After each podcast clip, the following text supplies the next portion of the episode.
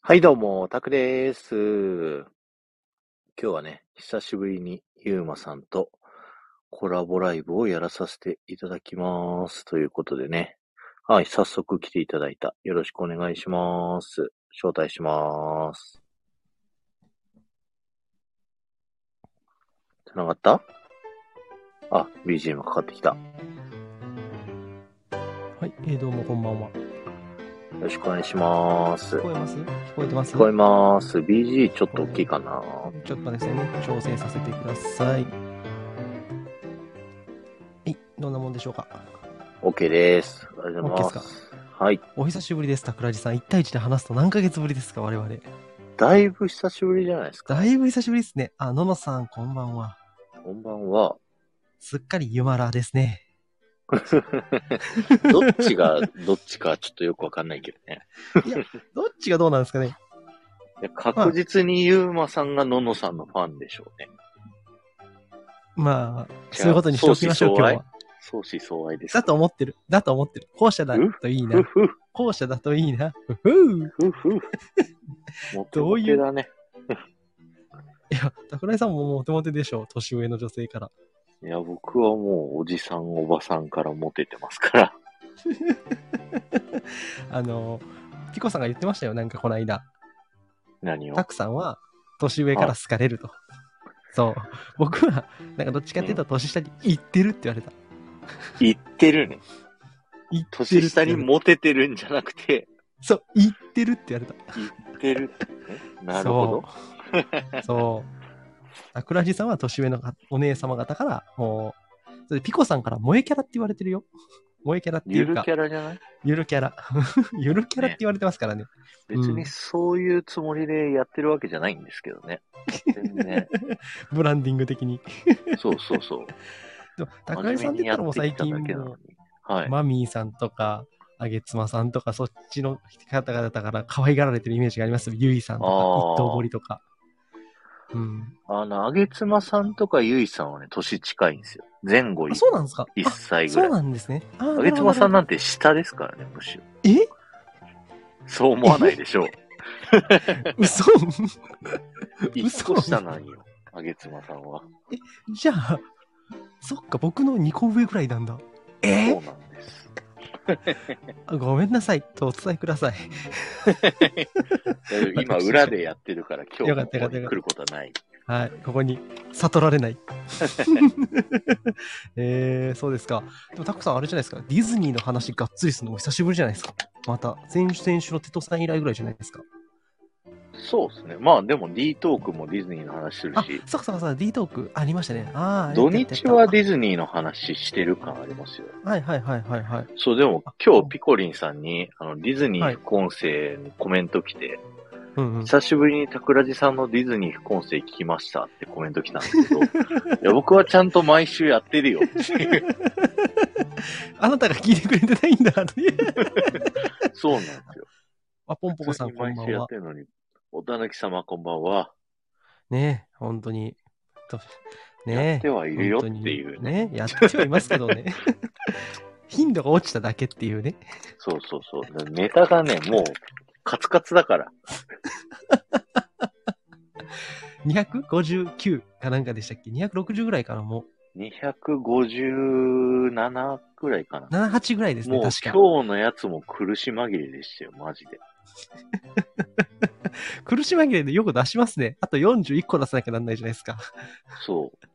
でこう左右の壁の絵に隠れミッキーがあるよう無理やり引き伸ばして。 一言で終わるやつ。3分にして頑張って。苦しい苦しい。副音声マジ苦しいよ。そうだよ、本当に。ねえ。あ、でもそうだ、タクラジランドになってから僕初めて来ましたね。タクラジランドにやってきました。アーカイブお聞きの皆さん、ようこそ、こんにちは。ようこそ、住人のゆうまさん。はい、住人です。タクラジランドには住んでおります。えただね、はい、最近ここ1ヶ月ぐらいタクラジランドから出禁になっておりましたんで、来ておりませんでした。 このね、コラボ、はい、1対1のコラボとしてはね。はい。でも1対1のコラボとしては、なんか複数人ではコラボしてるから、3月。そうそうそう、久しね。うん、でも、多分1対1でやったの僕をみじん切りにする回以来ですよ。ああ、メンバーシップの、ね。 3月2日とかでもそれも、多分。ああ、だいぶ前ですね。はい。あれで、なんかいろんな人のところに、自ら、なんかみんなのところに仲良くしに行こうみたいな感じになって、ののさんとかと知り合ってったんで。確かに確かに。多分時系列的にはそういう感じなんですよ。だから多分めっちゃ久しぶりですよ、たくさんと1対1は。そうですね。あ、ひろまま来てくれた。皆さん、だんだん来てくれた。だんだん来てくれましたね。ひろままテトさん、そして、ゆうさん。はい、こんばんは。テトさんはサムネラタイプです。でしょう。なんか一目惚れしちゃった、これ。 おテトは ウケる。おテト、おテトでも、あれじゃん、Q さんのことべた褒めする配信してたじゃん、さっき。ああ、してた、してた。そうそうそう。聞いた、聞いた。だから結局みんなそうなんだよっていう話ですよ。コラボがすごい長かった。テトさんと Q さんのコラボはね、めっちゃなんか方言的にも相性が良かったっすよね。ああ、地元がね。そうそうそうそうそう。行き別れの双子説ってやつ、ね、ですね。テトさんはそうやって僕らの D トークを捨ててそっちに行くんだっていう悲しくなっちゃいましたよ。いじってくね、今日いじらないっすよ、そんな。はい、というわけで今日は、えー、一応最終回は終わったんで、あれか、あの、無理やりタクラジランドに来るために作った総集編です。 無理っくりひねり出してきました、このネタを今回。無理くりなんだよ、今日は。まあ、言、一回言っちゃったことだからねっていう話を、ここまで。そうそうそう。総集編、うん、総チェックをやってるときに、あもうすぐ終わるって時に、なんか終わりに総まとめもありますからって言われ て、あ、あるんだっていう。そうですよ、あるんですよ。でもまあこれをちょっとしとかないとね、あまりに長すぎたから企画が。そう。去年の9月から何月始め、何月か覚えてます開始。全然覚えてない。多分9月から2月までやってんすよ、これ。はいはいはいはい。 9、10、11、12、1、2だから半年やったんですよ、これ僕とたくさんで。やばいっすね。やばいっしょ、これ。 あ、テトさんが僕は永遠に D トークチームですということで、ね、永遠に D トークチーム宣言いただきましたよ。いいっすね。ねえ、本当に、次回楽しみにしてるぞ。次がテトシさんは ね、枠でテトさんが司会ですからね。はい。はい、というわけで、じゃあそろそろ始めていきましょうか。お願いします。はい、じゃあいきますよ。まあ、あの、今日はね、ディズニー映画を60本見る、そこのあなたに。えー、いないいない、そういう人。いないい ないそこのあなたに。 Q さん惜しい んだけど。Q さん惜しいんだけど。Q さんあと5本でいける。Q さんあと5本だった。ねうん、チェックしたら。ただ、あの、全く見る気がなさそうだ、ったなかなかいないよ、60作全部見る人、はいだから60作全部見たいと思ってる、そこのあなたにまず、60の壁はきついと。うん。だから、えっと、まあ、ピックアップして重要な作品からまず見てってほしいっていう話をしたいと思います、今日は。はいはいはい。なるほど。というわけで、じゃあ、桜井さん問題です。はい。ディズニーの一番最初の作品は、白雪姫ですが、はい。公開したのは何年でしょうか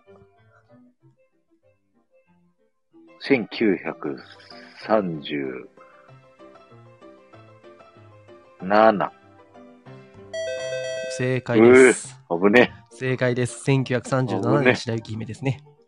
まあ、あのー、ディズニーの映画の歴史を見ていく上で、まあ、白雪姫、まあ、重要なんで、まずこれ見ましょうということ、まず言いたいですね。うんうんうん、まず一本目白雪姫はまず見ましょうと。で、まあ、その前にシリーシンフォニーシリーズとか、まあ、いろいろあるんですけど、蒸気船ウィリーとか。うんうん、まあ、でも、まあ、最初のやっぱり世界初の長編フルカラーアニメーションということで、白雪姫をまず抑えるのはマストだと思うんですよ。で、多分白雪姫多分みんな見てると思うんですよね。う,ねうん、うんただ、まあ、じゃあそっから、じゃあ何見てったらいいのってなったら、ピノキオ、ファンタジア、ダンボ、バンビーとかって言って、結構連なっていくじゃないですか。うんうん。これ結構大変だと思うんですよ、こっから。ここまでは結構いいんじゃないですかまあ、クラシック。バンビーぐらいまではね。うん、クラシックとしてはね。うん、ただ、あの、ディズニーの売り上げとしては、実はこの後、ピノキオ以降から、えー、シンデレラ公開までっていうのは結構苦しい時期があるっていう話はしたじゃないですか。はいはい。で、まずキーポイントは、ディズニーはずっとずっと売れてる会社じゃないっていうことなんです、ね、前提として。いきなり白雪姫で爆発的ヒットしたけど、その後じゃあずっとそれが続いたかっていうと別にそうじゃないと。うんうん、で、じゃあそっから復活するきっかけっていうか、まあ、あの、あ、じゃあ先にちょっと別の話もしましょうか。その先はもい実はウォルト・ディズニーが死んだ後って、長い暗黒時代っていうのがあるんですよ。ジャングルブまッたクキンね。そうそう、ジャングルブック、おしゃれキャット、ロビン・フット、まあ、熊野プーさんとか、まあまあ、作品ごとにはそれはヒットしてたりはしてるんですけど、でもなんかその爆発力がない時代って言われてて、うんうまあ、これも映画研究家とかね、映画史を勉強する人とかっていうのは、やっぱりこの時代のディズニーっていうのも低迷暗黒期って言ってるんですよね。ん。うんうん。で、まあその後ですね、まあ復活をした後、2000年代初頭も、まあ映画史的な歴史観から言うと、ディズニーっていうのは低迷してるわけですよ。うんうん。というわけで、ディズニーっていうのは、まあ、何回もこの波があるわけですね。で、重要なのは、その波から抜け出すタイミングの作品は全てプリンセスものっていうところなんですよ。うん。というわけで、まず、まずこれを押さえておきたいっていう作品を、まず言っていきますね。はい。まず最初、白雪姫です。白雪姫。押さえましょう。これはマストで押さえましょ王道う。ですその次、シンデレラ。シンデレラ行きましょう。これ1950年なんで、これはまず押さえた方がいいと思います。うんうん。その次は結構飛んで、リトル・マーメイドまで飛ばしましょう。リトル・マーメイド。 1989年まで飛ばしちゃいましょう、もう。で、その後が、えー、まあ、プリンセスと魔法のキスですね。はい、2009年。これは名作。これがまず、うん、これが多分ね、マストだと思います。要は、ディズニーが低迷した後復活するのは全部プリンセスものなんですよ。そのプリンセスものはまず見た方がいいと思うんですよ、僕。うんマストで。で、プラスこっから重要なのは、実はホップ、ステップ、ジャンプっていうのがあるじゃないですか。みんなホップステッ、プジャンプした瞬間だけ、そう、ジャンプした瞬間だけ見がちなんですよ。うんうん。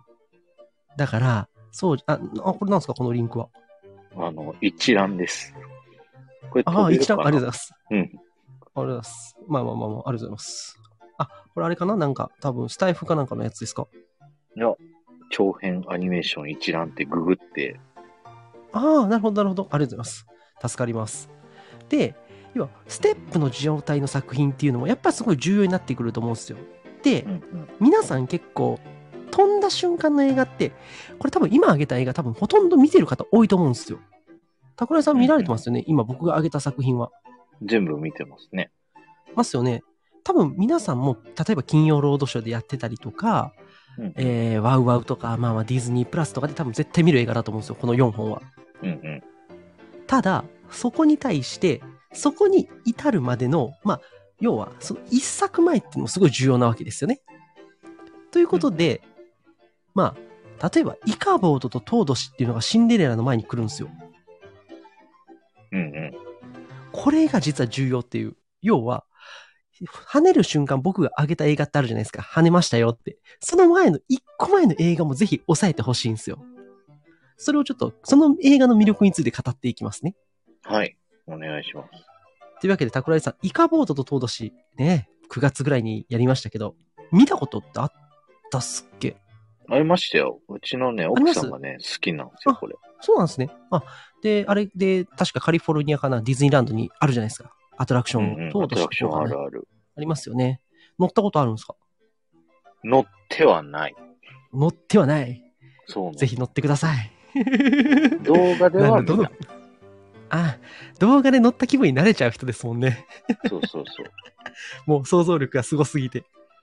さすがイマジネーション。イマジネーションです。そう。で、このイカボードとトードシって何かっていうと、まあ、児童文学なんですね、どっちも。うんう 3P んホローの伝説っていうのと、まあ、とえー楽しい川辺っていう。うんうん。で、この二つって実はその、まあ、ディズニーらしいディ児童文学というか、童話というか、そういったものをまあ、アニメ化した作品で、実はその前のディズニーの段階って、ラテンアメリカの旅とか、三人の騎士とかでは、まあ、結構音楽アニメを作ろうとしたりとか、実写と映画の融合をしようとしたりしてたんですよ。うーん、なるほど。だから、表現の幅を広げようというチャレンジはしてたんですけども、本質見失ってたんですね。アニメとは何かっていう。で、それに対してイカボードとトドシっていうのは、あ、ディズニーっていうのはそのピノキオとかそれこそ、まあ、いろんな話があるじゃないですか。うんうん。要は、いろんな童話を、まあ、自分たちなりに再解釈して、それをアニメ化するのがディズニーなんだって、実はこれ気づいたのがここなんですよね。うん要は、路線を修正したんですよ。この1949年のイカボートとトードして。うんうん、だからすごいめっちゃ面白い映画なんですよ、これ。アニメとして、童話を実写化、アニメ化するっていう路線で言うと。面白かったですね。だから、うん、そうそうそう。だから今まで迷走したディズニーが、このイカーボートとトードスっていう作品で軌道修正したっていう意味で、これやっぱ見といた方がいいんですよ。うんうんうん、要は、このステップがないとシンデレラのジャンプありえないってことですよね。なるほど。いきなりジャンプはしてないんですよ。要は、その前段階で必ずディズニーっていうのは復活するときに、えー、そっからステップの状態があるわけですよ。それがすごい重要で、今回のこのステップってじゃあこのえー、イカボとトドしてどういうステップだったかというと、ディズニー自身がアニメの魅力に再び気づく映画なんですよ。俺らやっぱアニメじゃねって、実写と混ぜるとかしなくていいんじゃねっていうね。で、実写と混ぜる路線って、その後結局どうしたかっていうと、あの、メリーポピンズとかに行ったんですよ、そのアイデアは。メリーポピンズはいいですね。そうそうそう。だからまあこれも無駄じゃないんですよね。このチャレンジも。うん、でもアニメとして、ウォルト・ディズニーアニメーションとしてはやっぱりちょっとこの時期っていうのは迷走してて、これがまあ後にね、いろんなところに技術転換されてったり、まあそういったところでね、まあイマジネーションのなんか鎖っていうのは繋がっていくんですけど、ことアニメに関して言うと、やっぱりここでアニメ一本で戦おうっていう決意をしたのはすごい偉いんですよ。うんうんうん。だから僕まずこれが、イカボとトドシは、あの、見たことない方はぜひ見てほしいんですね。シンデレラとぜひセットで。シンデレラの前段階で。作風違う感じがしますね。うんうん、そうなんですけどね。だいぶ違うんですけど、なんかアニメの魅力に気づいたっていうね、ウォルトが。うん、あ、俺らやっぱアニメなんだっていう。そこ気づいただけでもこの映画作った意味めっちゃあると思うんですよ。うんうんうん。で、まあそっかシンデレラだったり、アリスだったり、ピーターパンだったり、ワンワン物語、眠れる森の美女。まあ眠れる森の美女はヒットしなかったんですけどね、公開当時は。うんうん、で、まあ王様の剣の1963年を境ぐらいにウォルトが亡くなっちゃってっていうタイミングが来ちゃうと。でですね、またこのね、こっからも、まあ、ジャングルブック、おしゃれキャット、ロビンフッド、熊野プーさんとかいろいろあるんですけど、これでもまあ、映画史的に言うと人気のない暗黒期って言われてるんですけど、これら全部ね、別に悪くないんですよ。悪くない全然悪くないんですよ。うん。全然面白いんですよ。うん。クオリティとして。で、ただまあ、映画史の歴史と見ると、やっぱりそのウォルト亡き後っていうのは結構苦しい時代だったっていうね。まあ、コルドロンっていう底が来るんですけど。うんうんうん。うん。で、それに対して、じゃあそこから復活するタイミングって何だったかっていうと、オリバー・ニューヨーク子猫物語なんですよ。うんうんうん。 1988年。リトル・マーメイド89年なんで、その1年前のこの映画がすごい僕重要だと思ってて。桜、う、地、んうん、さんってコルドロンって真剣に見たことあります真面目に本気で。もちろん。 向き合ったことありますコルドロンと。どんだけ向き合ったことありますか大好きすぎますよね、ユーマさん、コルドロン。いや、違うんです。好きじゃないんだよ 好きじゃないんですけどね。要は、うん、ん、なんて言ったらいいんだこのコルドロンって作品は、あの、何が一番特徴的だったかっていうと、実はミュージカルから脱ミュージカル路線に行ったんですよ、この時期のディズニーって。うんうんうん、そんまあ確かに作中で歌とかはありますけども、このコルドロンっていうのは、そういう歌の要素を結構削っちゃってるんですよね。うんうんうん、要は、新しい新時代のディズニーとして、要はミュージカルじゃない路線を行きたかったと思うんですよ。なるほど。ただ、やっぱりそれうまくいかなかったわけですね。これが歴史的にこけて。うんうん。まあ、例えば、狐と猟犬とかもその前の作品で大ヒ,、まあ、ヒットはした作品とか、プーさんとかあるんですけど、確かに劇中で歌は歌うけど、でもミュージカルとはちょっと違うじゃないですか。そうですね。挿入歌って感じ、ね、そうそう、そういう感じで。要は、ミュージカルっていうものを忘れちゃった時代なんですね。この時代っていうのは。うんうんうんうん、で、オリバー、ニューヨーク、子猫物語っていうのは逆に言うとミュージカルであることをめちゃくちゃ意識させる作品になってるじゃないですか。うんうんうん。。あのー、ね、例えば、えー、最初の、えーまあ、タイトルが思い出せない。あの、一番最初にニューヨークの街をカッ歩するシーンで流れる。うわ、タイトル思い出せないいいですよね。ドジャーの歌。そうそうそうそう。ドジャーの歌ね。まあ、うん、あのー、あれですよ。日本語版で言うと、ああ、これも名前が出ねえぞ。色が黒い。松崎しげるさんる。そうそうそう。松崎しげるさんの歌声も相まってね、この、オリバー・ニューヨークの物語ってめっちゃいいんですけど、これじゃあ何だったかっていうと、ディズニーも気づくわけですよ。あ、やっぱ俺たちミュージカルやらなきゃなんないんだって。うんうだから、要はリトルマーメイドって、どっちかっていうとミュージカルの金字塔みたいなもんなんですね、あれ。ん。うんうんうんうだから、要は、やっぱりディズニーっていうのはここまでのミュージカルから抜けた脱ミュージカルの路線から、オリバーニューヨーク子猫の物語でもう一回ちゃんとミュージカルをしよう、ディズニーミュージカルを作ろうっていうきっかけになったんですよね、これが。ん。うんうんうんうん。それがすごい明らかで、だから、リトル・マーメイドで跳ねるんですよ。跳ねれたんですよ。気づいたからなんですね、もう一回ちゃんと自分たちを向き合って。そうですね。だから、いきなりはやっぱリトル・マーメイドって埋めなかったんですよ、多分このタイミングで作っていくと。うんうんうん。まあ、これもだからすごい重要なんで、あの、ぜひね、リトル・マーメイドとセットでオリバー・ニューヨーク子猫物語を見てると、あ、これがあったから次跳ねたんだっていうのがすごいわかると思うんですよ。いや、オリバーもね、地味に面白い名作、面白いですよ、面白いですよ。名。作っすよ。うん。そう、マイナーだけどね。そうそうそう。その前のオリビアちゃんの大冒険が僕には全然合わなかったん で、好きな人ごめんなさいね。あの、なんじゃこりゃって思ってたんで、むしろでね。も ね、は伯爵の歌好きなんですよ、オリビアちゃん。はい、わかります、わかります。あの、うん、わかりますよ。あ、皆さんいろいろ来ていただきありがとうございます。あ、シロさん、こんばんは。はじめましてかも、僕も。あね。。りがとうございますす。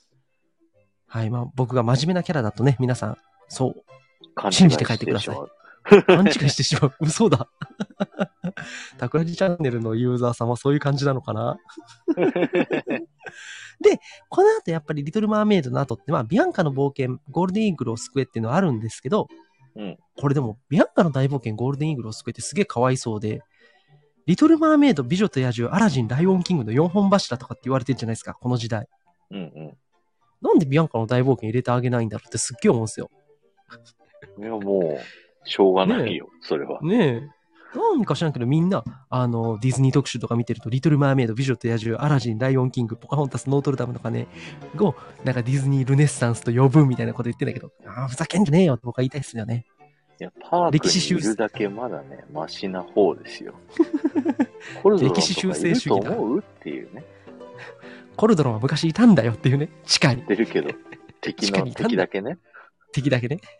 なんで敵だけ使ったんだかよくわかんないっていうう。んうんそういう時期がありました。で、まあ今言ったような作品群っていうのは、全部結局ミュージカルなんですね。美女と野獣もアラジンもライオンキングも。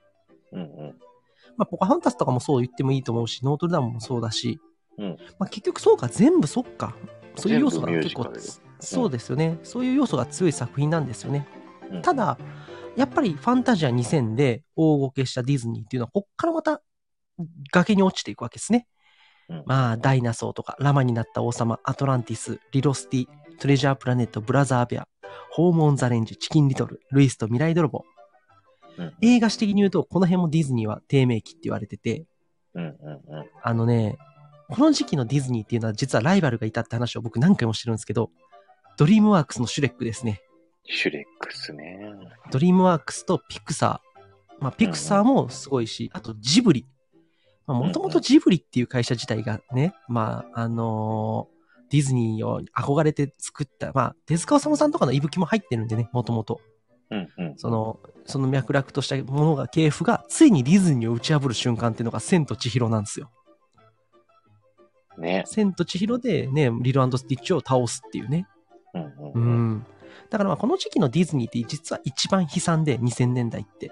うんうん要は、ピクサーとかドリームワークスとか、ジブリっていう、自分たち以外のアニメ会社に手も足も出なくなっちゃった時期なんですよ。うんうんうんうん。で、結構これみんなね、あのー見逃しがちなんですけど、実はミュウツーの逆襲がアメリカに行ってポケモンが大ヒットするのって、ちょうどこの似たような時期なんですよ。2000年前後で、ポケモンって今もうアメリカじゃ結構もうみんなわかるじゃないですか。うんうん。ハリウッド映画化しましたからね。そうそうそうそう、そんなぐらいすごいんですよ。だから、ポケモンとかがそっちに行った時代とか考えると、実はまあポケモンとかもだからディズニーのこの辺の人気をちょっと奪った部分もあるんじゃないかなって思ってるんですよね。うんうんまあだって世界的に有名なネズミってもうミッキーかピカチュウかみたいなとこあるじゃないですか。うんうん。まあそれは知名度的には全然ミッキーの方が上ですけどね。まあ戦ったらピカチュウだと思うけど勝つのは。何のい話だや、っミてねッ。キー強いよ。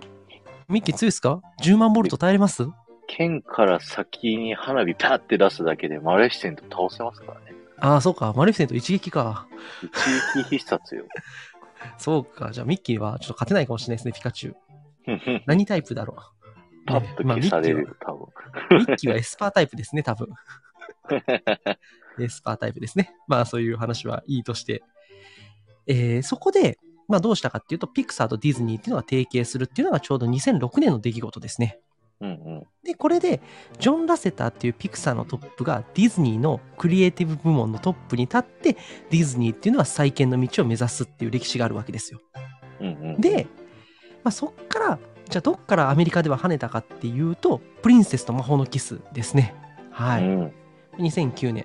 まあ、実際日本とか、まあす最終的なヒットで言うと、ラプンツェルもそこそこヒットしてるんですよね。ただ日本ではね、プリンセスと魔法のキスの方が、まあ、売れたというか。あ、そうなんすか。あ、じゃ売れてないですわ。売れてないです。日本では売れてないんですよ。プリンセスと魔法のキスがだよね。だ微よね妙。で、ラプンツェルが大ヒットして、でもアメリカじゃトントンぐらいじゃないですか。うんうん。確か。そう、わざわざなんね、映画館まで見に行ったんだよ。このプリンセスと魔法のキスもラプンツェルもね。そうそうそうそうそう。で、よかっプリンセスと魔法のキスっていうのは、まあ、ステップとホップを、まあ、ステップとジャンプを一緒にしてる作品なんですね。た。うんうん。で、まあ、その前のボルトっていうのは、ちょっとこれ、あの、今までとちょっと例外で、ボルトっていうのはなんだ、なんだったかっていうと、トイストーリーっぽい話なんですよ。うんうんうん。で、このボルトってね、じゃあ何かっていうと、トイストーリーみたいな、行って帰って成長する話っていう映画の基本中の基本なんですよ、これって。っうん、っていうか、創作物の基本中の基本の話なんですね、これって。ボそルれをト、うん、ってさ、うん。僕ディズニはいはーい映画じゃないと思って見てたディズニー映画だったっていうね。あ、そうそうそう。ピクサーっぽいディズニー映画なんですよ。そうそうそうそれなんでかっていうと、ディズニーって今まで、まあ言ったら、まあアトランティスとかトレジャープラネットとかブラザーベアとかホームオンザレンジとかちょっと微妙な映画ばっか作ってたじゃないですか。うんうん。だからジョン・ラセターが、いや、一回ちゃんと行って帰ってきて成長する普通の話作ろうぜって言ったんですよ。うんうんうん。だから本当はなんかその、ルイスと未来泥棒の続編とかやる予定だったらしいんですけど、あもうそんなのなしって言ってたらしいですね。そんなもう無理無理無理って言って、うんしないしないっつって。ジョン・ラスターが、もうその絶対しないよ、つって。もう絶対やんない、絶対やんないって言って。これやんだよ、これ、これだよって言って。で、ボルト作らして、うんうん一気に、まあなんかそのピクサーっぽいディズニーだけど、でプラス、トイストーリーのやり直しみたいな。うんうん。要は、トイストーリー1と2ひっつけたらこんな話になるよねっていう。そうっすね。そうなんですよ。だからそういう話を1個作って、まず、えーこれで下慣らしをしてから、じゃあディズニーって今度何なんだろうと思ったら、久しぶりにじゃあプリンセスものやりましょう。しかも手書きでやりましょうっていう段階に入るんですよ。うんうんうん。だからこれね、プリンセス魔法のキスってちょっと今、今の法則で言うとちょっと特殊で、要はいきなりプリンセスものっていうのにやろうっていうとこ、要は気づきですよね。やっぱり俺たちプリンセスものだっていうのと、あと手書きだっていう気づきをやりながら、えー要はジャンプもしていくっていうタイプの作品なんですよ。これだけちょっと特殊で。あとまあミュージカル要素。例えばミュージカルをジャズにしちゃうっていうね。そういう解釈の仕方があって、うんこれ本当にいい映画なんですよ。いやまあただいい映画っすよ。はい。うん、素晴らしい、本当に素晴らしい映画で、まあ、プリンセス魔法のキスに関しては、まあ、もう本当詳しくは、タクラジさんのところのチャンネルで何回か前に喋ってるんで、うん聞いてください。だいぶ前に 遡んないとわかんない。だいぶ前ですね。うんう。ん。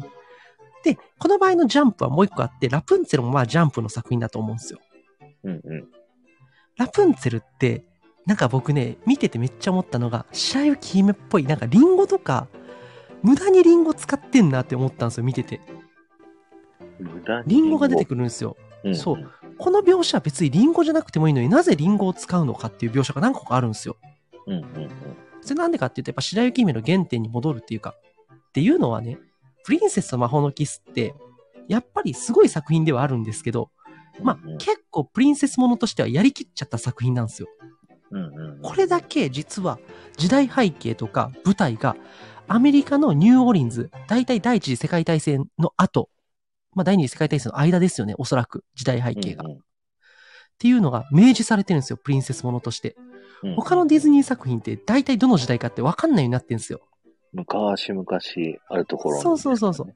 要はおとぎ話のスタイルを捨てたプリンセスものなんで、とはいえ、まあ、プリンセスものの、なんだろう、やり、あの、進化としては素晴らしいんだけど、これこのままにしとくと、ちょっと厄介なんですよ。この後ちょっと作りづらくなるんですよ。だからうんうんうんもう一回次にプリンセス、えー、ラプンツェルを持ってきたのはすごい意味があって、要は、一回プリンセスものっていう型を取っ払って、型破りなものをヒットさせて、もう一回型にはめ直すのがラプンツェルなんですよ。うんうんうんうん、これだからすごいよくできてて、この流れは。ラプンツェルってやっぱり昔々あるところに戻すんですよ。時代背景を。うんうんうんうんだからこのね、二つとも実はジャンプ、ジャンプ。まあ、だからね、まあ、ラプンツェルがジャンプだとすれば、魔法のキスはステップだし、まあ、この二つでジャンプしてるとも言えると。なるほど。だからその辺はね、この二本は結構僕セットで見るのが一番いいと思うんですよ。うんうんうんうん。実は全く関係ない話に見えるんですけど、実は、要は、プリンセスと魔法のキスの後だからここまで王道なことをして、プラス白雪姫っぽい要素があるっていうのは、プリンセスものとしておとぎ話の原点をもう一回やるっていう意思の表れだと思うんですよね。うんうんうんうん。だから、ゴーテルの死に方が、ママ母にそっくりなんですよ、白雪姫の。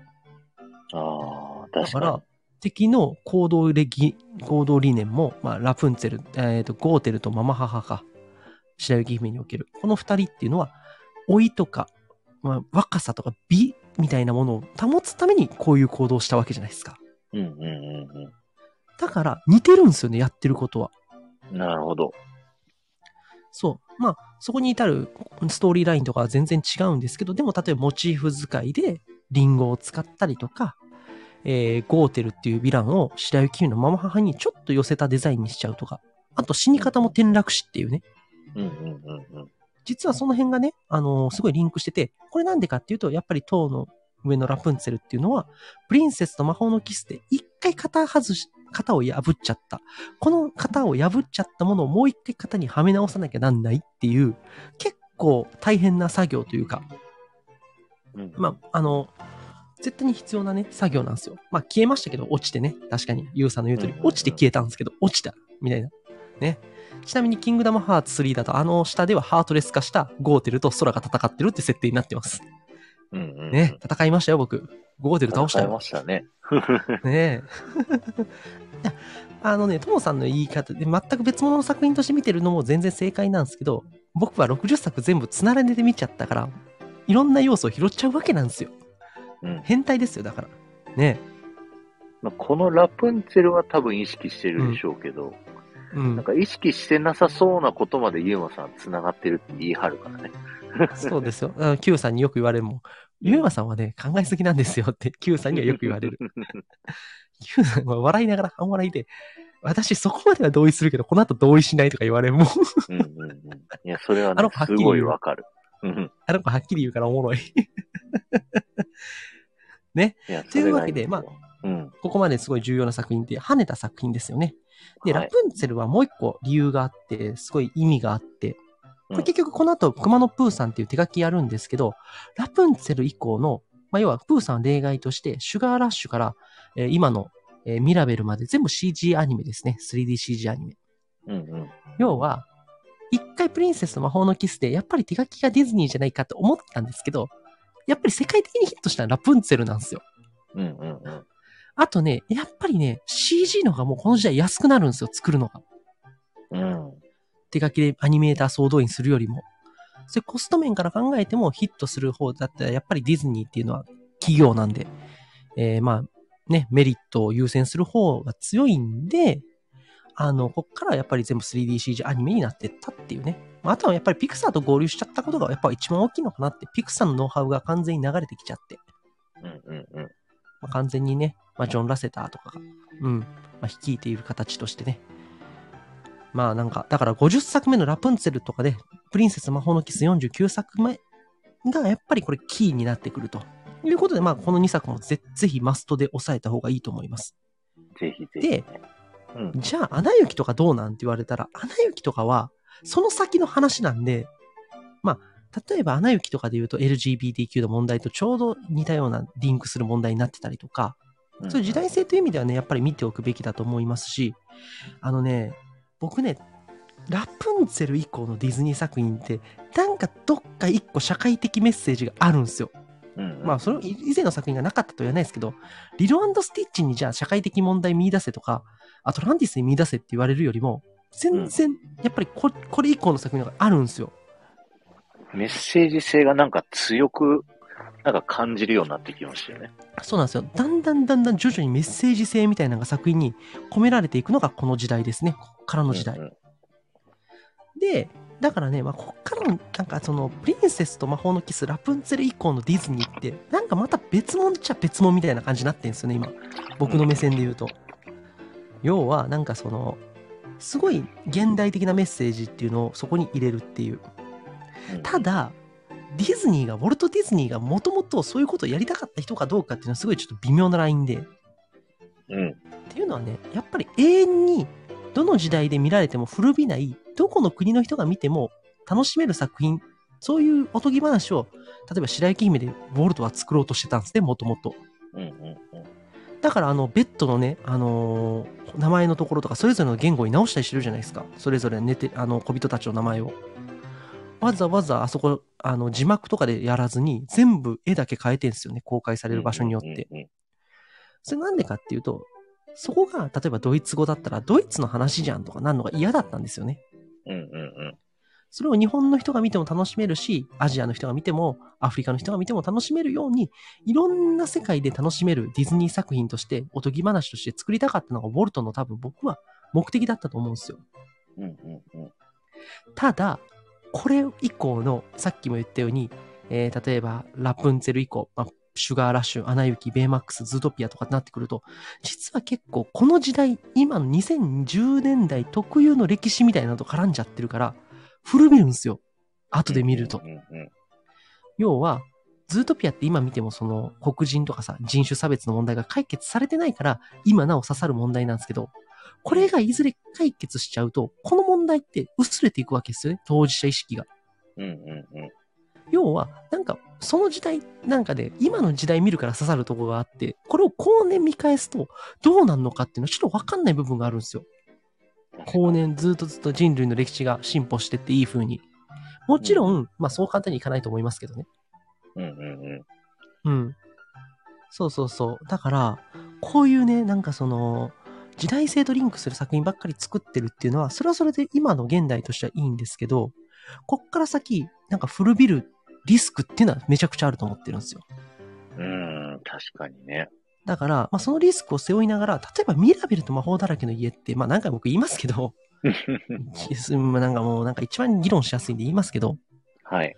あのね、うん、これも例えば、じゃあ、もっと10年、20年先見たら、本当にこれ楽しめるのかなって子供が、今の時点だったら楽しめるかもしれないですけど、うん問題点とかがちゃんと理解できるようになってとか、すごい思うんですよね。うんうんうんなんかね、最近のディズニー作品は、それをちょっとやりすぎてる問題っていうのはありますね。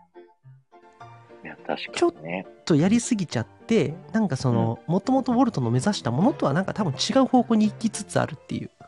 うんうんうん。まあ、もちろんそうしないと多分もう今の人たちは見てもくれないんだと思うんですよ。そうですね。なんかアメリカの映画史的に、なんか今は映画になんかうんメッセージがこう込められてるっていうこそうとそうそうがそう。重要らしいですね。うん。だからね、まあこれもだからこっから先の歴史、だから今のディズニー作品っていうのはリアルタイムで見ないと絶対ダメなんですよ。うんうんリアタイが必須だと思います。うんうん今までのそのリトル・マーメイドとかっていうのは、とはいえやっぱりおとぎ話なんですね。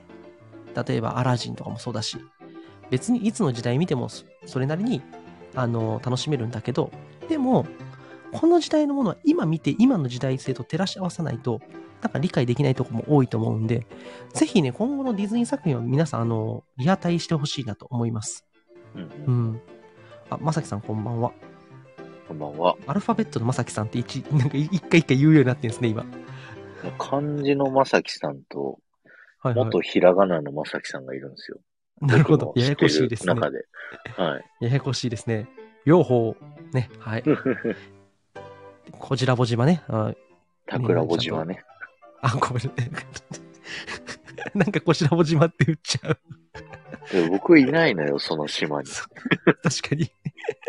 島と島つなげる役目なのに、もう二人の島が分離してんもんね、この理論だと。そうそうそう こちらも島だと。 うん。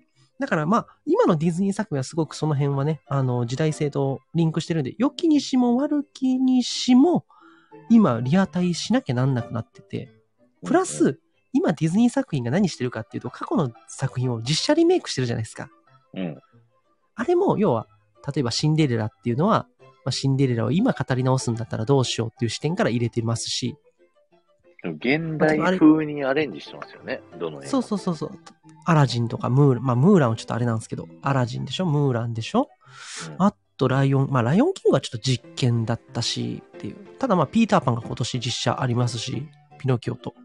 うんピノキオとピーターパンどっちもディズニープラス限定公開らしいですね。あ、そうなんですね。そうそうそう。で、フック船長役ジュードローっていう、マジかっていうね。ほうほうほう。すごい。んで、えーピノキオトム・ハンクスはゼがゼペット爺さんをやるとか、まあそういうすごい話題になってたね。ね。うはいん。とかあるんで、今ディズニーがやってる過去の作品をリメイクする、実写でリメイクしてるのは今の時代に合わせていくっていううんうん。作業をしてて、ただ偉いのは、あまあ簡単にやっぱりアニメを 3DCG でもう一回リメイクしないっていうところはすごい偉いなと思います。うーん、なるほど。そうそうそう。まあ南部の歌の排除の問題はね、もう大変、それを話すとね、それだけで1時間ぐらいかかっちゃうんで、あれなんですけど、ね、南部の歌っていうね、まあ、スプラッシュマウンテンの修正問題とかね、はい、映画でしたよ。ね、修正問題もありますしね。だからね、その、 3歳でめっちゃ見てたからね。なんか3歳にして見るっていうね。そう。スプラッシュマウンテンできた時、もうガチで歌ってたからね。並びながら、ジッパディルーダ。もう、ほんと大好きですね。うん。そう。でもまあまあまあ、ああいう作品ってのは今のディズニーは多分見せたくないんだろうなというか、まあまあ、外から何言われるかわかんねえんだろうなっていうことをビビってやってるというか、うん。うんうん。まあちょっと、その辺に対する着替えも見せてほしい気持ちありますけどね。せっかくディズニープラスで有料で見てんだからっていう。 うんうん。とこもあるんですけどね。うん。まあまあ、それはしゃあないとこもあるんですけど。日本のスプラッシュは現状のままですよね、多分。一応変わんない予定ですよ、今んとこね。ですよね。うん。おで、金まなあいかまら。あ、そういう。いう、うん。お金ないんだ。というわけで、で、こっから実はその2022年以降のディズニー作品、な、なんか何本か予定されてるらしいんですけど、うんうん。最近のちょっと面白い動きがあって、はい。 2020年代前後に、えー、あれなんですよね。あの、ちょっとディズニーが手書きアニメーターの雇用を始めてるんですよ。うんうんうんうん。だから、2020年代後半ぐらい、一回手書きに戻る時期あるんじゃないかと思うんですよ。いや、めっちゃ楽しみですよね、それ。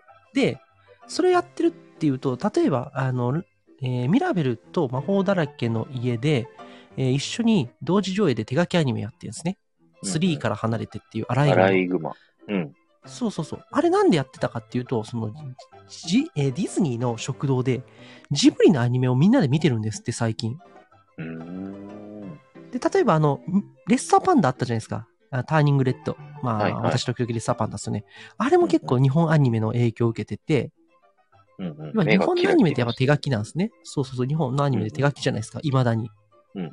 そこの動きで、要は、手書きアニメに対する注目度がディズニーの社内で多分変わってんすよ、今。やっぱ手書きなんじゃないっていう。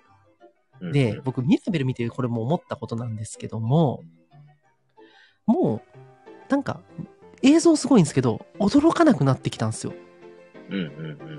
いもうもうもうこんなもんできるよねって思っちゃった自分がいて、やトイ・ストーリーの。もうなんか頃、そう、見た時あいいっすの衝撃というか、うん、 CG が動いてるみたいなのもう、ないっすよね。ないんすよ感ね動としてね。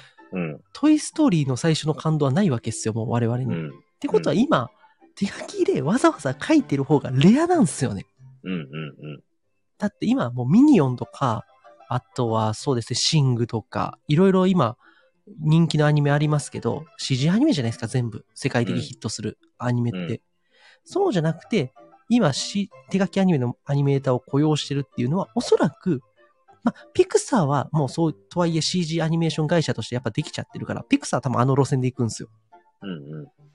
要は、ピクサーとディズニーの本、本、なんだ、ウォルト・ディズニーアニメーションとピクサーアニメーションの住み分けできてないんですよ、今。僕の中ではう。んうんうんそれを住み分けするために、なんか、アニメ手書きに戻す時期が来るなっていう予想はしてます、僕。いや、それはね、待ってます、僕は。うん。だからね、あのーまあ、あのーなんて言ったらいいんだろうな。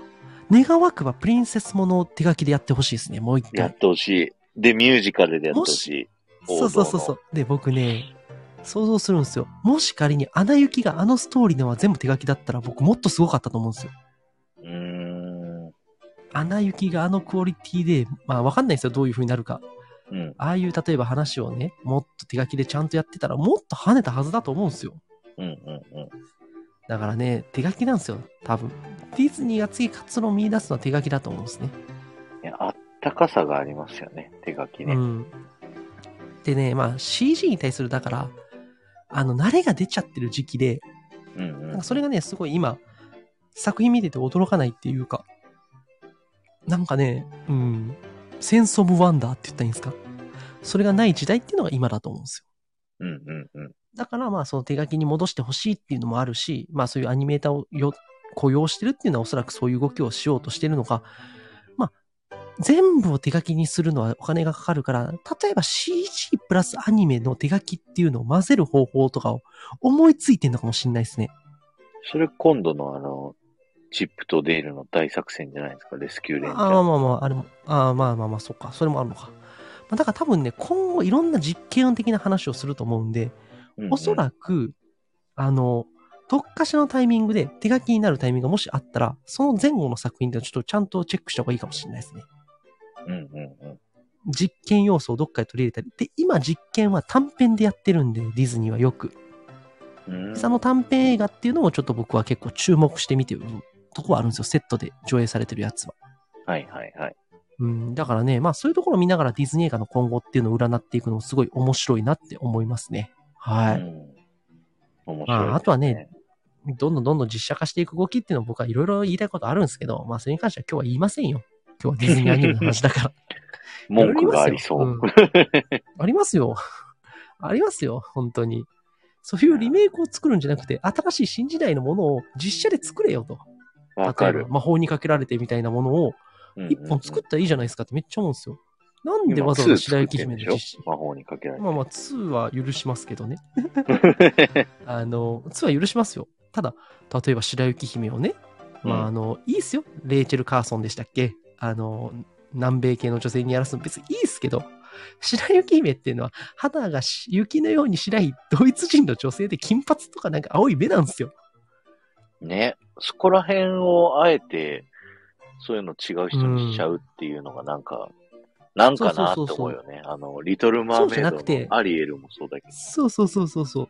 そうじゃなくて、南米系の女性のプリンセスものをじゃあ一本作ったらいいじゃんって思うんですよ。普通うに。んうんうんうミラベルみたいな感じでもいいし、実写でやりたいんだった。わからん。わかる。 そう。そういう気概がないのかいっていうのはすごい思ってて。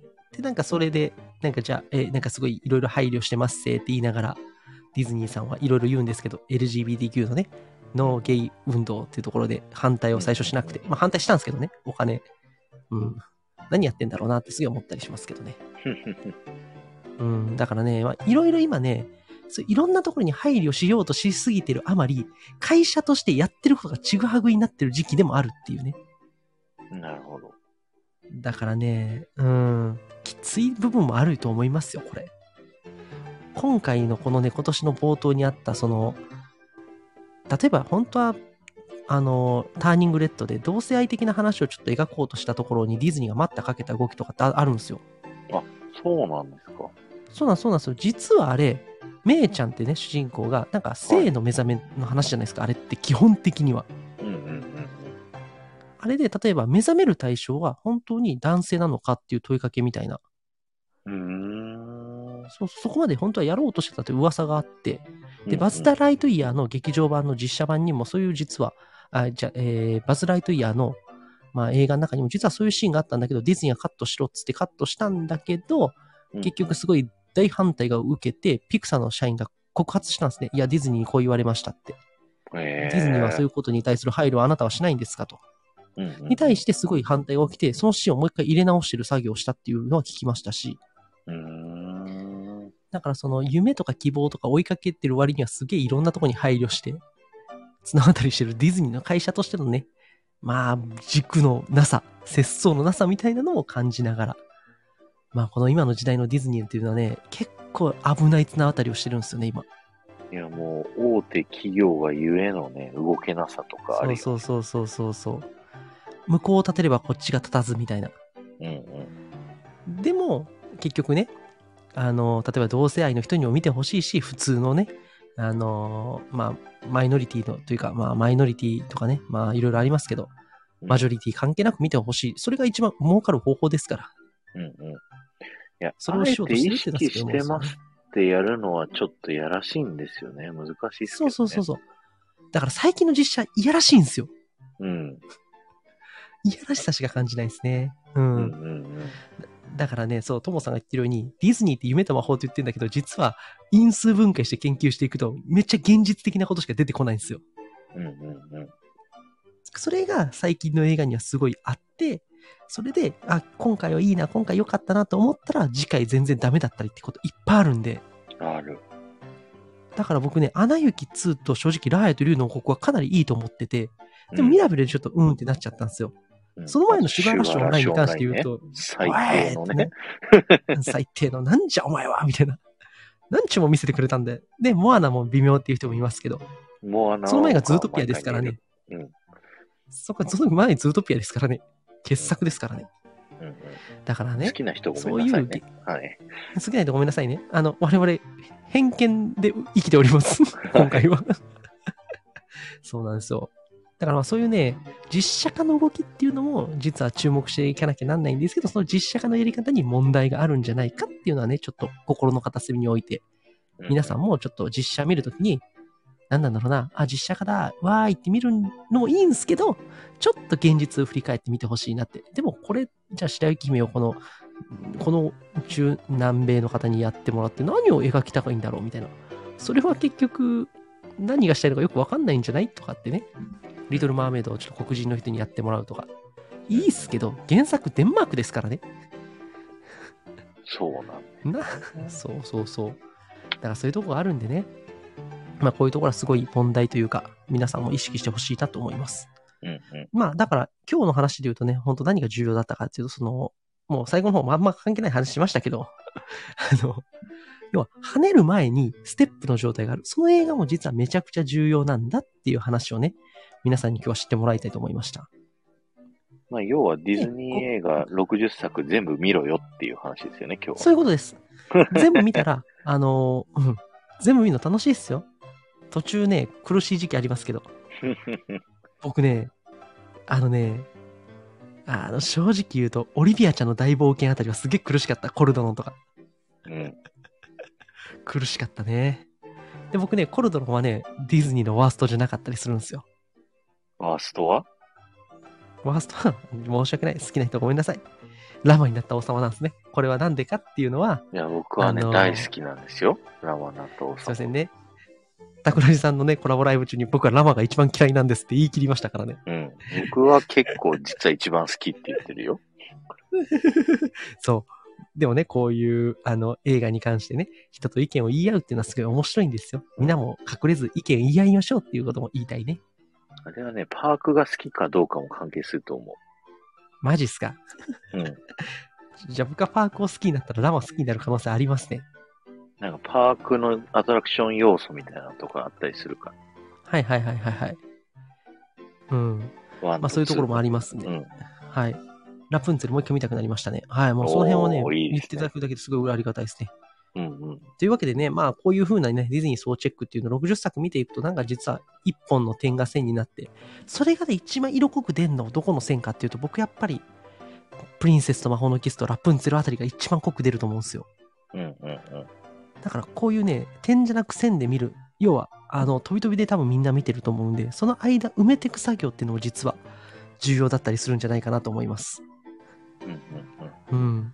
今日は何をバスターするんですかえ、え、お悩みバスターズを期待してるんですか今日は桜井さんとこだからそれないで すよ。それはおまかさんとやるやつです。 うん。で、まあ今日何をバスターしたかっていうと、みんなのね、ディズニー映画に対する60作見んの大変っていう気持ちをバスターしたいなと思います、ね。誰も見ようと思ってないから。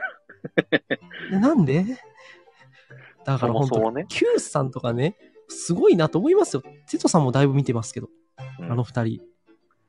ねえ僕も全部見。だかたよ。結局、こらの60コ作ラあ、ボ結局見ましたやるにあたって。よかった、よかったよかったっす。よかったっす。え、ちなみに桜井さんやっぱ60本で何が1位なんですかああ。ねロマンの王様。えまあまあ、わかりました。ラマ以外でいきましょう。以外だと、プリンセスと魔法のキスは好き。おおおういいですね。うんいいですね。あいいな。え、じゃあ一番うーんってなっちゃったあたりはどの辺なんですかうーんはね、なんだろうな。うんよし。うーん、シュガーラッシュオンラインかな。あまあ確かに、わかるわかる。シュガーラッシュオンライン確かにある。うーんのレベル高い。うん、前作が傑作だっただけに罪深い。そうね。 本当に罪深い。ねっていうところでなんかあ。のショートムービーたちも、なんだかんだ、うん。なんか短編みたいな扱いで見ちゃうと、そこまで評価低くならないんだよね。あ、あれですよね。例えば、あの、三人の騎士の、あ、三人の騎士とかじゃないか。あの、 3人の騎士はわか評りま価す高いよ。うん。メイクマイミあのュージックとか、ファンそうそうそうそうファンシーフリーとかね。ね。うん。あの、クジラのウィリーとかで泣きますよね。うんうんうん。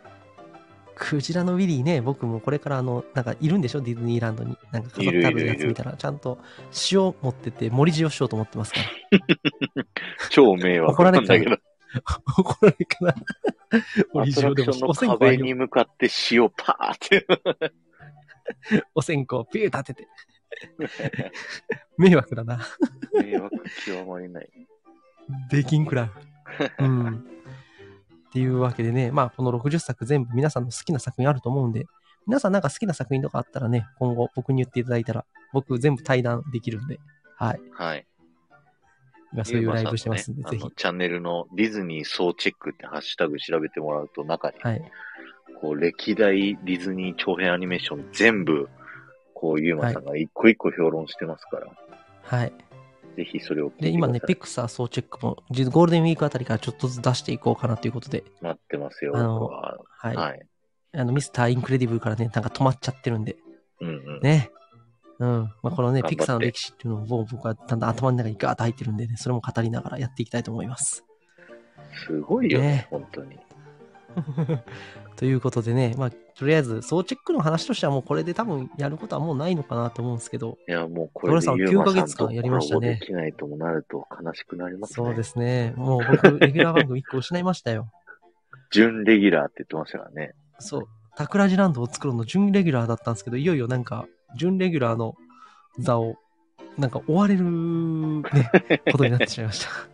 ね、改変期ですよ、改変期。4月は怖い。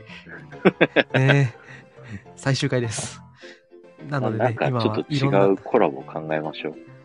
なんかディズニーじゃない話したい。もう、僕、あ、ゆう読みままさすんかと。いいですよ、全然。全然いいですよ。うん、全然いいですよ。うん。ね、だから今はね、あの、例えば、あの、いろんな人のね、チャンネルに出るっていうね、目的でいろいろ言ってますんで、僕をレギュラーに使いたい方、ぜひ言ってね。 喋るよ。いっぱい喋るよ。っていう、いっぱい筋喋トレる。の本話当に。ね、いっぱい喋るよ。トナさん、レギュラーに僕どう欲しい。 トナさんの番組のレギュラー化っていうのもやばいな。 今、でもね、あの、あれよ、ののさんとこで反レギュラーになってますから。いや、ののさんところ毎日いるじゃん。すごいよね。コラボはしてないですけど、コラボも。いや、もうあの上がりましたっ週て一というか絶対通知は来てるも ん。毎日、あ、上がってんなと。ねうん。だっレギてュラー、ですか僕ら仕事してる時に出てくるからさ、ゆうまさん絶対ニそれでーもトだよと思って。ししてるわ。 これでも仕事してるんですよ。本当皆さん。本当に、もう。あ、いやゆうまちゃんだっなた。わ間違えた。ね、というわけで皆さん好きなディズニー映画は何ですかそのディズニー映画について配信してくれたらコメントいきますんでよろしくお願いします。はい。ぜひね、怖いな。怖いな。何がハッシュタグ、ののなう、ヒロさんが。ヒロさんが。でも、拓郎さん、これからどうするんですかまたディズニー要素を、土日だけディズニー要素路線ですかまだ。そう、土日でディズニー副音声をとりあえず300まで走ろうかなと思って。でもまだ半年ぐらいかかると思うから、2本ずつだと。はいはいはい。はいはいはい。とりあえず当面半は年そんな間ね感じ、ですかねはいはいはい20週間だってかかると思うんで、40本やるの。ああ、そっかそっかそっかそっかそっか。やば。まあ、今年中にね、300は行きたいよね、ディズニー副音声ね。え本当にディズニー副音声終わるんすか ?300 行ったら。え、終わってほしくないえ終わるんすか ?365 までやったら、もうはい1日一1年個楽しめるんですよ。はいはいはい。すごくあじゃあまなだいでますかだ、なまだまだ長いじゃないですか。え ?300 あったらよくないでも本当にあれですよ。なんか誰かが継承していくのも面白いですね。みんなで。カウントだけちゃんとして。みんなね、あの、上げてもらっていいんですよ。僕、あの、スタイフでハッシュタグ検索あるじゃないですか。はいはいはい。あれでこう、ハッシュタグディズニーって検索すると、うん。それに近いやつがいっぱい出てきて、こううんうんギリね、ディズニー副音声下の方に入ってるんですよ。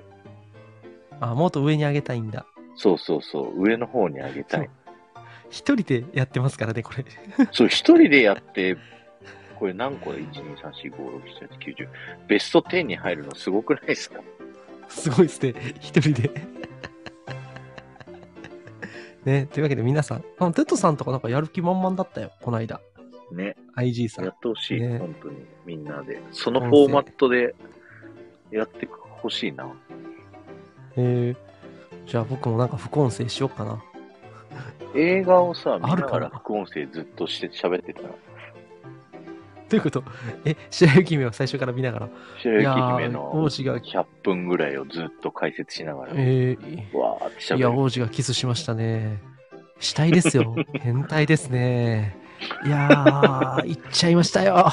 さあ、行くか、行くか、行ったとか言ってますよ、多分サッカー実況に立ててる。ゴール実況、実況よりは、なんだろうな。なん解か説語る感じがいいよね。はいはいはい。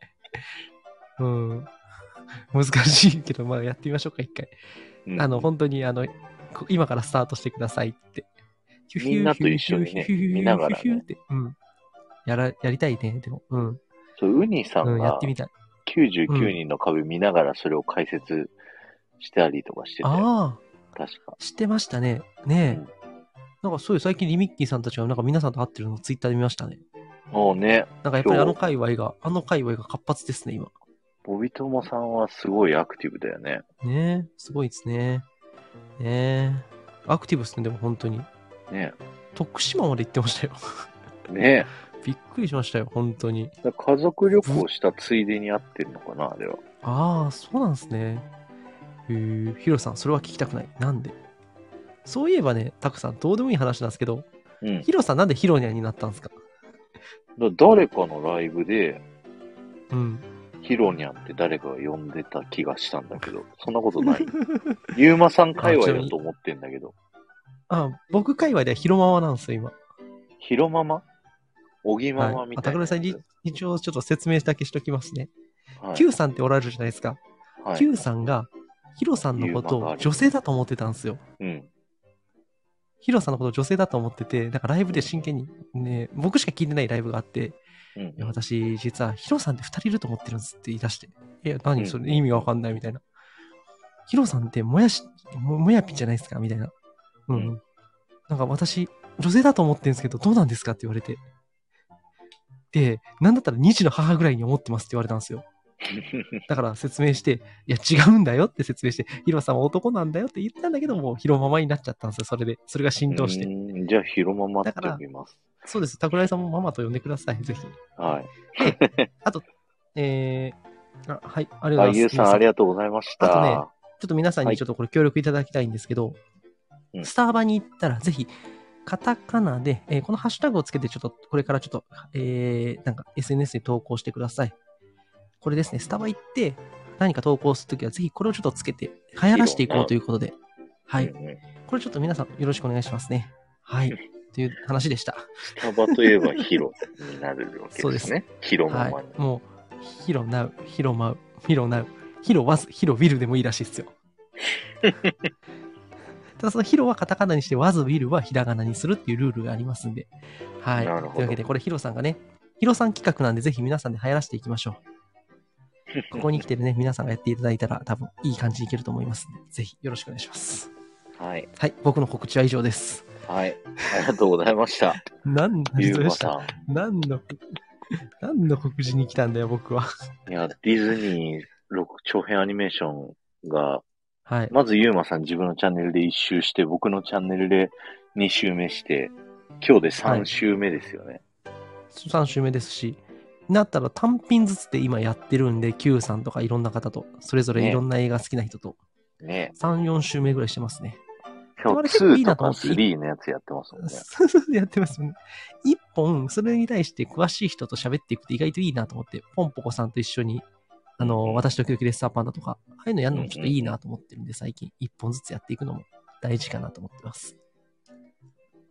僕一人のね、視点だとね、わかんないことがやっぱあるから、、うんうん。今日のねそあうのやつはね、うん多分全部見てないと分かんないところとかあったと思う。そうそうそうそうそう。でもね、まあ、あの、せっかくやったんで、最後総集そう編やらせてもらいましだた。からこの一覧くっつけとかないと分かんねえかなと思 って。ありがとうございます。うん。明日スタバに行こう。そうです、トモさん、そういうことですよ。はい。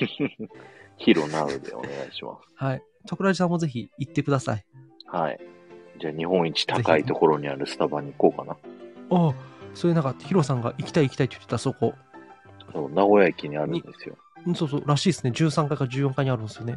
そう、15階でビルのテラス、だから外にも出れるっていうね、スタバがあっえ、て。 15階の外でスタバ乗れめるんですかそう。え、やば。だから何って感じなんですけど、今、ヒロさんは名古屋で一番そこに行きたいらしいですよ。 すぐ行けますよ、そこ。そうなんだ。で名古屋駅からもうくっついてますからね、ビールが。おお、そうなんですね。へえ、そこ行きたすぎるという声があります。 そこ行くんだったらね、ついでに桜井さんとかに会ってった方がいいんじゃないと思う。トミそーうさんそとう、か。呼んでくれれば。トミーさんの事務所スタバで一緒にがねその向かいのビルだから。あそうなんですね。そうそうそう。そしてあれじゃないですか、桜井さん一緒に、ヒロさんとスタバから生放送できるじゃないですかね。できるできる。ヒロテナウラでスきるじゃないのです風か。がもう、ボねボボボボボってなってるところで。ヒロナウできるじゃないですか、ゲ羨ーまトしいタ。ワー。ゲートタワへえ、羨ましい。そこで二人で風の中にスタバ飲みながらコラボするんですか。風ピーそうそうッそうってなって。ー。風ボボボボボってなりながら。いや、この間そこの近い場所で、一人はいはいはでアーカイブ残さなかったけど、こっそりライブしてみたんですよ。はいはい。一回。はいはいはい。その名古屋駅のなんかテラス的はいはないところでしたらはいはいもはいう風の音強すぎて何言っていいかわかんなくてもう来る人みんなすぐ帰るみたいなそん こいつは何な悲やってしいんだラっイてブいうだったからもうアーカイブ残さなかったまあ、こうやってね、タクラジさんも今いろいろ試行錯誤しておられますんで、皆さんタクラジランドに来てくださいね。そうぜひね住人になってください、はい。そうでゆうまさんのあのタクラジコンサルの中間報告しなきゃいけないもうそれは5月7日かなんかですね。はい。 5月なのまた、みじん切りにされますね。いやーもう 楽しみにしててくださ怖い怖い怖い怖い怖 い。ねえ、というわけで、ありがとうございました。はい、ありがとうございました。皆さんも聞いていただいてありがとうございました。ははい。というわけで、ディズニー映画60本全員みんな見よう。これ僕との約束でよろしくお願いします。無理 ということで、はい、終わります。ありがとうございました。バイバイおやすみなさい。